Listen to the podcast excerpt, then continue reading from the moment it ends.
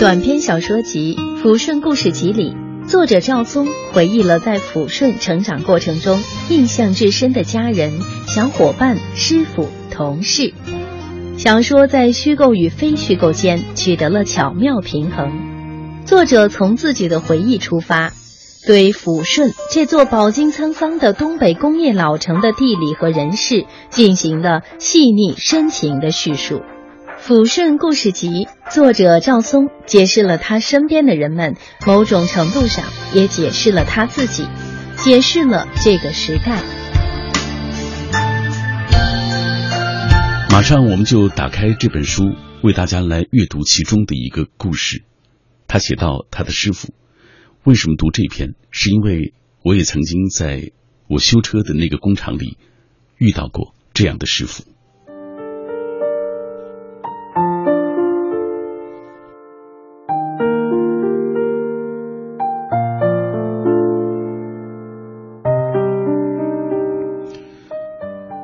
九九零年秋天，一群刚毕业的年轻人坐在阳光满地的会议室里，等待领导把师傅们带来。而现在，我们眯起眼睛，像当时那样，试着看那些散落在地板上的明亮光斑，似乎他们就是记忆的起点和终点。师傅们是一些看上去懒散而又不耐烦的家伙。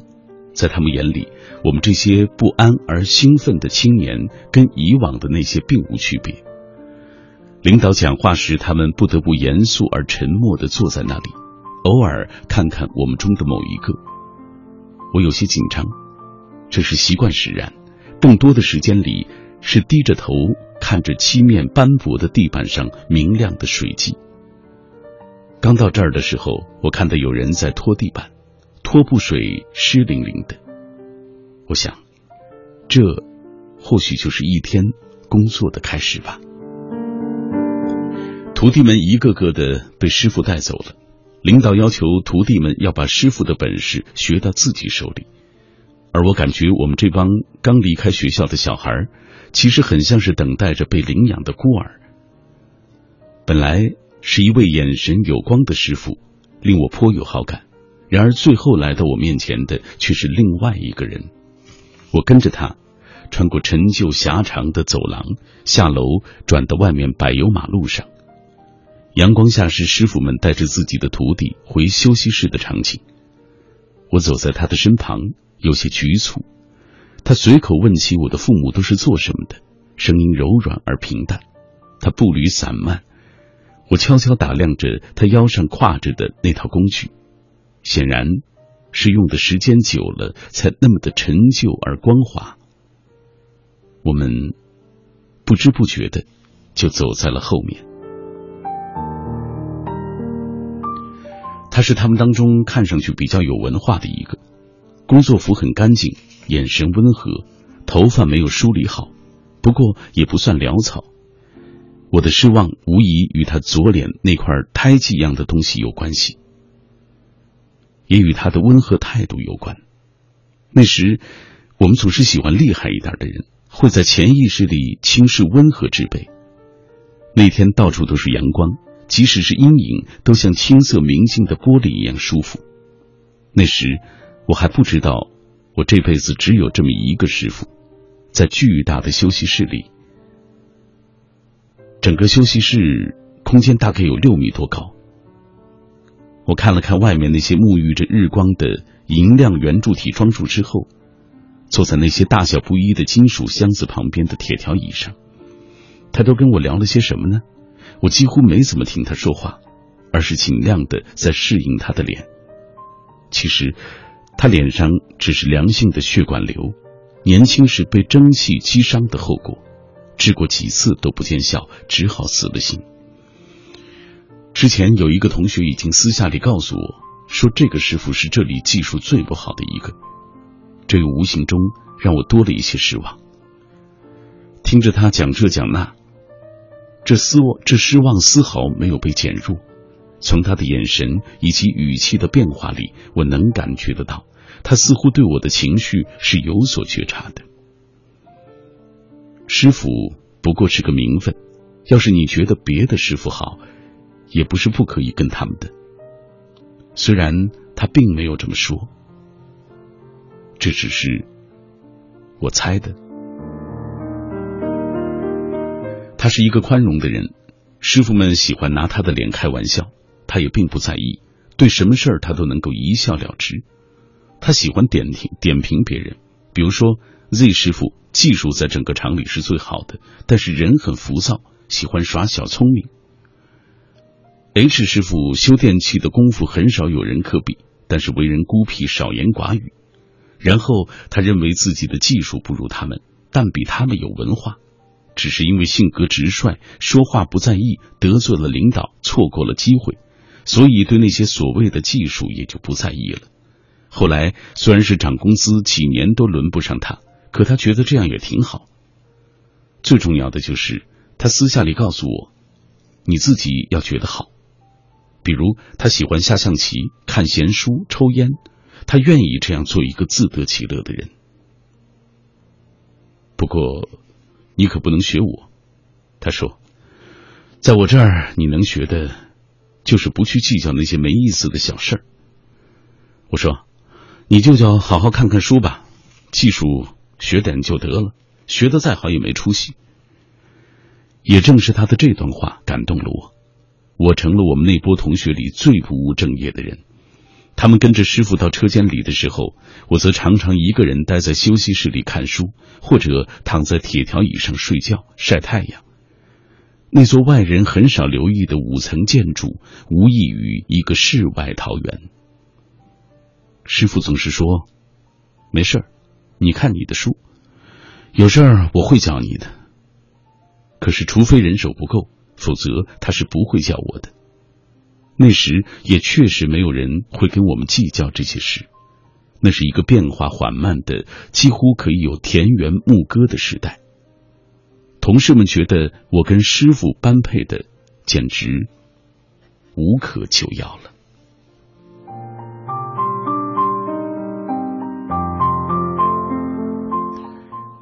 这只是师傅这篇文章当中的一部分，而我之所以喜欢他，是因为。我也曾经在那个修车的修理厂里遇到过这样一个师傅，他也有一些不合群，也是那其中他认为自己最有文化的一个。他的技术算不上很好，但是他对我很好。当然，他的生活当中也有种种的不如意。听节目的过程当中，欢迎各位来跟我们保持紧密的联络。今天我们的互动话题啊，也请各位通过文学化的手法来描述你生命当中的一个人。常常有朋友问我，为什么我也会读一些书，却没有发现自己有什么成长？其实读书的收获可能不是那种立竿见影的吧，它是一个沉淀的过程，能让你更平和的面对一些事情。世界很大，读过的书会慢慢的变成你身体的一部分。很久以后的豁然开朗，或许都是因为你从来不曾放弃阅读和思考。各位，感谢你继续停留在小马的声音世界当中。每天我都带来一本书，今晚带来的是赵松的《抚顺故事集》，十三篇人物小传，就像冲洗照片一样，让他们原封不动的定格在一幅画面当中。构成了一个有些含糊不清，却总有光芒的微观的世界。听节目的过程当中，也有一个有奖啊互动。今晚借由这本小说集，也请大家以文学化的手法来描述你生命当中出现的一个人，亲人、朋友或者是陌生人都可以。来，接下来我们就一起看一看大家的留言。第一条会飞的曾经，他说：“普通平凡。”穿着朴素简单的衣服，但他的背脊却挺得笔直。面对人生种种不如意，不抱怨也不喟叹，坚毅如石。他会觉得累，但他休息好了，还是会站起来，继续的往前走。不管那路上布满鲜花还是荆棘，而个体都是渺小的。然而，正是一个又一个的渺小，才构成了这世上的所有的伟大和不朽。真好，Silence Waves。他说，不管是在哪一座城市生活，我们都会遇到属于我们生命中的贵人，即使他们不会经常出现在未来的生活里，但我们总会在某一个充满了回忆的季节和日子想起他们，想起他们曾经的陪伴，想起他们曾经对自己的鼓励和帮助。也许他们早已经不记得了，但在我们心里，却会永远有他们的身影。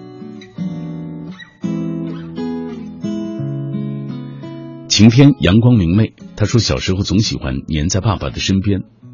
爸爸不仅做的一手好菜，还经常骑着他那辆二八凤凰牌的自行车带我出去玩。虽然现在长大了，陪在他身边的时间也少了，但每年放假我都回家陪他，吃他给我烧的那些好菜。这是讲父爱。再来看这位千里橙子，他说从小觉得最厉害的人就是妈妈，不管不怕黑，什么都知道。做好吃的饭菜，把生活打理的井井有条。哭着不知道怎么办的时候，就去找他。可我好像也忘了，这个被我依靠的人也曾经是一个小姑娘，怕黑，也掉眼泪，笨手笨脚的会被针扎到手。最美的姑娘，是什么让你变得这么强大？是岁月还是爱？妈妈是一幅山水画，自然清晰。妈妈是一首歌，婉转。而又深情，这是千里橙子的留言。他说这是转了别人的一段文字，写对于母亲的那份情感也挺好。甘肃糖糖这段他是这么写的：他说他总是抽烟，我看着他暗黄的面孔，想着他的脸是不是被烟给熏黄的。他的食指和中指夹着一根烟。有时候是兰州，有时候是红双喜，但更多的时候是旱烟。他抽烟的姿势特别优美，拿着烟深深吸一口，然后缓缓的，仿佛品味这烟的味道一般，久久的才吐了出来。那烟圈在空中的萦绕，是一种极为寂寞的弧度。真棒！今天晚上每一个人都成了诗人。平凡蔚蓝风。清晨，他们伴着晨光熹微扫落叶，从这头到那头，水泥路翻修，道路两旁铺上了地板砖。夏天常常看到他们抚着一条毛巾在地上当枕头躺下歇歇乘凉。他们是让城市更美的工作者。政府修路的时候，如果能在路旁弄几把石椅，辛苦的他们也不至于只能躺在树下的地板砖上。来歇息了。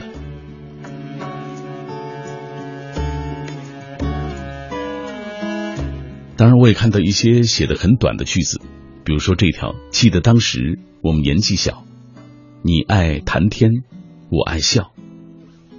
你看多美好！还有朋友写我，呃，这个听一听吧，他眼中的我是什么样？他说我眼中的小马，憨憨的，胖胖的，一颗眉上黑痣。是醒目的 logo，西北汉子却心思细腻，满腹才华，暖声治愈，千里与书香的听众自有分晓，和蔼平易，呃，坦率清澈，还常发蒙语。比如说，哎，你看我今天衣服漂不漂亮？你说这么累，会不会有一天我倒在直播间里？一双大眼睛还诚恳的直视你，很在乎的样子，让你无法回避。好吧，这样下去，今天晚上我们是分不出胜负的，因为每一个人写的都不错，是不是？来，我们今天，呃，这样，我们稍后再继续分享大家的留言。今天我们跟大家一起分享的这本书是来自于赵松的《抚顺故事集》，一个关于赵松的短片。之后，我们就来听一听今天我通过电话对赵松的这一段采访。作者赵松。一九七二年出生于辽宁抚顺，现工作生活于上海。一九九四年开始发表文学作品，二零零七年出版短篇小说集《空隙》。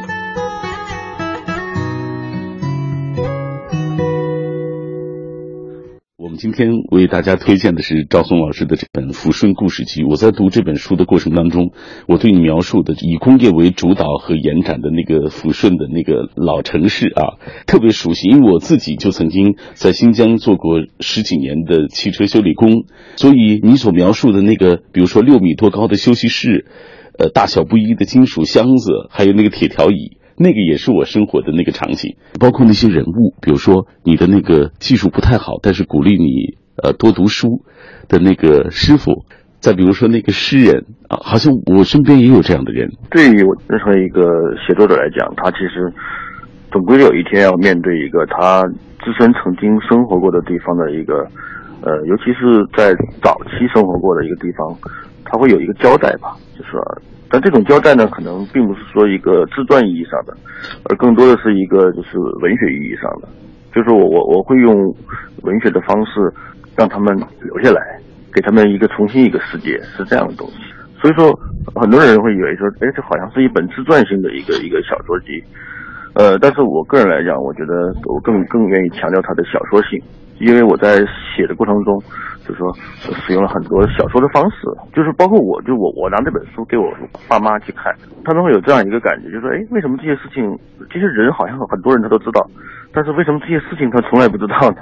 就是原因在这里，就是说，它实际上是一个重新虚构的一个小说的一个状态，而不是一个我回忆我认识的人。但是呢，就是说这些故事通过这种小说的方式存在之后呢，我觉得对于我来讲是非常重要的。那首先对于我来讲是重要的，就是说他把我记忆中的那种气息、那种很多很多的痕迹、很多的瞬间，就是凝固下来了。用这样的一种方式，哦，我终于可以说，就是我为自己重新造了一个。过去的时代和故乡是这种感觉。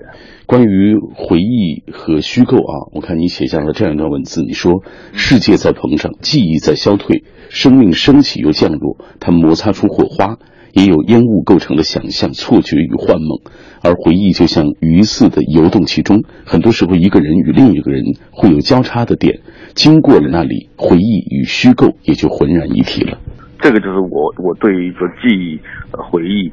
想象就是我我我所认为的，在文学意义上，它是这样一个机理。我从来不认为说存在说真正的写实意义上的文学作品，就是说，因为文字本身的这种这种间接的这种工具，这就导致你任何写作都带有一定程度的虚构性，这是不可避免的。嗯，我们无法用文字像图像那样去直接的呈现，尤其是呃个人书写的那个视角。它本身就带有你个人的这个角度，没错没错，就是说他，我可以这么认为说，这是我自己的世界，即使是甚至是我最亲近的人，他都不知道这个世界是这样存在的。实际上，就是您提到的一点，就是我一开始拿到这本书的时候，的确我觉得，哦，它是赵松的个人的回忆录。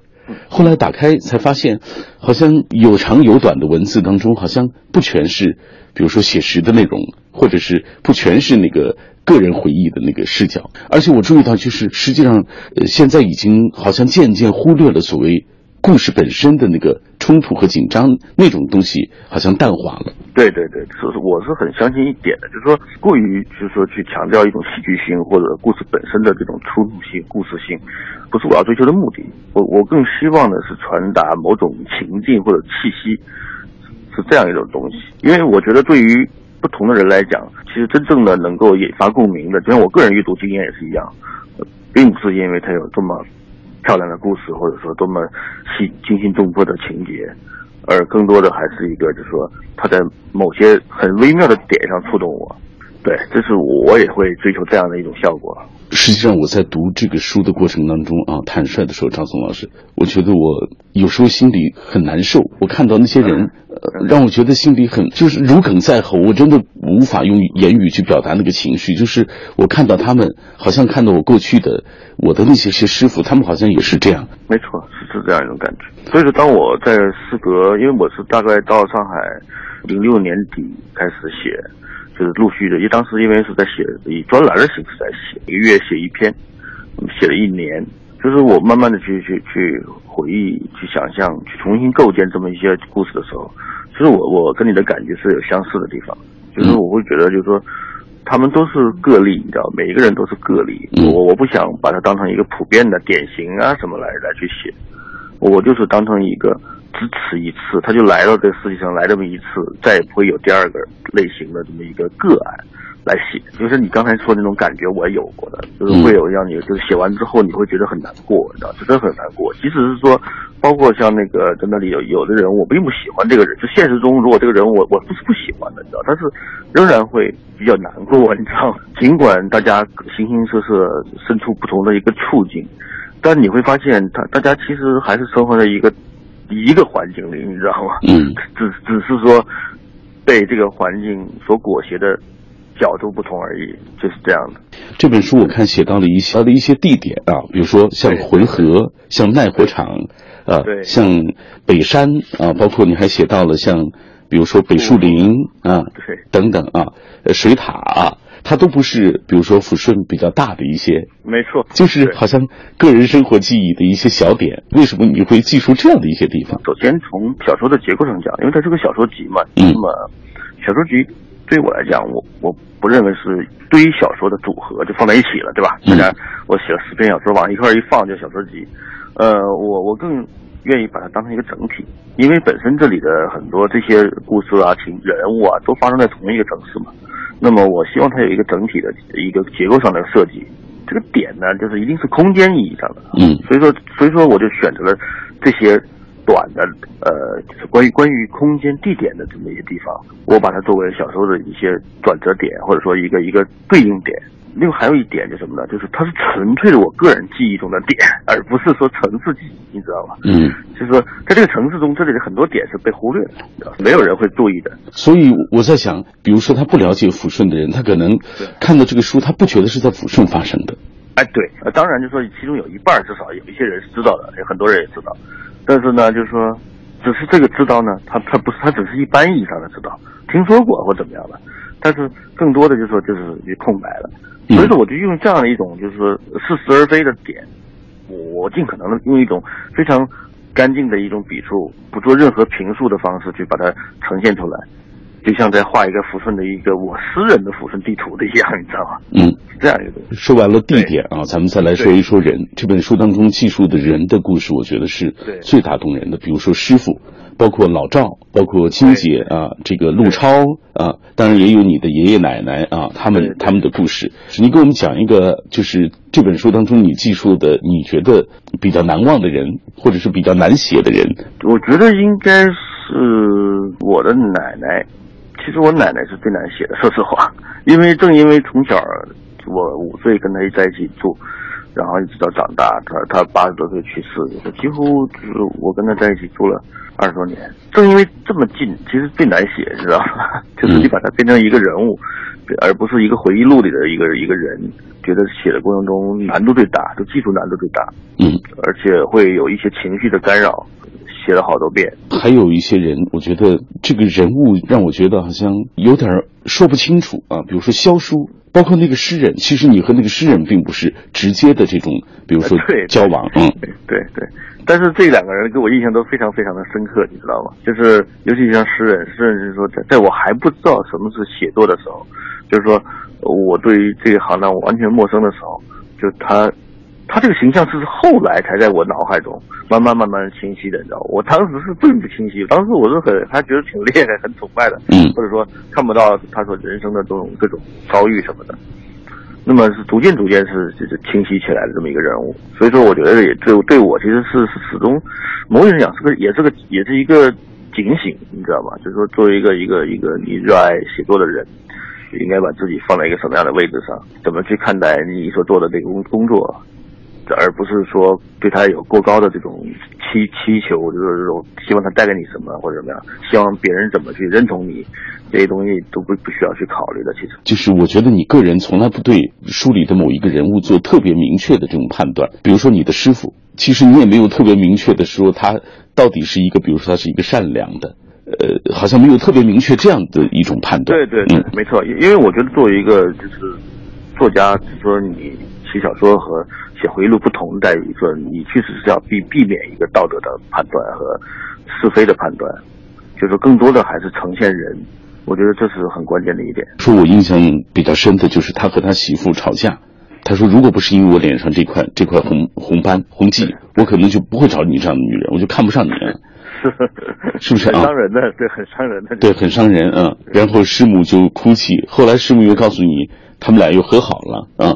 对，我其实这就是日常的生活。没错，没错，就是说，呃，你会发现，其实说人其实都很脆弱，非常脆弱。即使是就是说，好像说很普通的人，就是说他在面对一些家常琐事的时候，说他他面对某某一瞬间的突然一击，他其实有时候抵挡不住的，你知道吗？就是一句话有时候会把两个人所构建的一切瞬间毁掉，你知道吗？就是这样的感觉，所以非常脆弱。这本书当中都是你的，比如说小伙伴、师傅、同事、家里人，应该说是生命当中非常重要的一些过客啊。还有这些刚才我们提到的这些地点。你觉得在你的生活当中，我想知道，就他们在你的生命中有多大这种比重，就占有的情感的，或者是呃，我觉得是某种意义上讲，就是他们就像，如果我把自己比成一个植物的话，就他们就是我寄托扎根的那个土壤，这个是无法改变的。尽管他们是过去式的，你知道吗？但是我觉得他始终在那里。这个我写这本书的目的，其实就是想，就是想说明这个问题，就是说。时间可能空间都在改变，都很多东西都在消失，但是有些东西留在那里就不会变了，你知道吧？它是它是你一生的一个根扎在这个地方的地方，很难用语言描述。严格来说，《抚顺故事集》并不是一般意义上的小说集，它更多的应该属于回忆记事性的随笔。它的创作动机也是因应某专栏约稿，每月一篇。他按照这样的速度，一共写了十二篇，每篇一个人物，最后再写了个长的，类似于中篇，加起来就是我们能见到的十三篇了。标题采用人物的昵称，而且都是两个字，有同事，也有亲人、同学和朋友，在时态上是多样的，充满了变化，不断的从现在回到过去。有时又处在同一个横断面上，隐含的事件无非就是我回家探亲或奔丧，这样的一个事件对绝大多数的中国人来说并不陌生，甚至已经熟悉的让人感觉疲惫和索然无味。在这样一个大迁移的时代里，变化是它的主题词。表面上看，我在里面是一个配角，无关紧要的角色。一个观察者、回忆者的叙述者，所有事件的串联者，并不是主要事件的经历者。但所有这些普通人等的生活经历，最后都无一例外地折射了那个无所不在的我。因此，这本书也可以看作某种意义上的个人自传，讲述了一个作家的成长经历。作者在这些半自传性质的随笔中，解释了他身边的人们，但实际上他也解释了他自己，某种程度上也解释了他的时代。这就是我们今天晚上为大家带来的这本书，来自于赵松的《抚顺故事集》。